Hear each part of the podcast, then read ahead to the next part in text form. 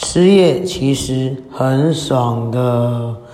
你现在收听节目是干，我失业了，人生七十才开始，傻小，我才四十，没有借口，只有往前走。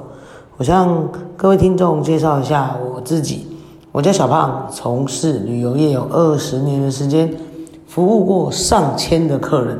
疫情一爆发，唉，当天我就告诉了我自己，我失业了，没有工作了。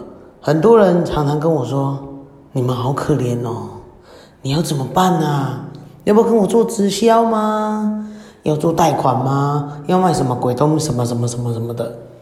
干，真的有够烦。但是当我停下脚步的时候，我反省了过去。”看着未来，这个时候或许你在失业中、失恋中、待业中、失去信心当中。现在，希望我的故事能像种子一样放在你的心里，能够带给你一丝丝的温暖和勇气，等待有一天开花结果。你们说好吗？我将会在每一周都会更新我的。Podcast，谢谢你的收听。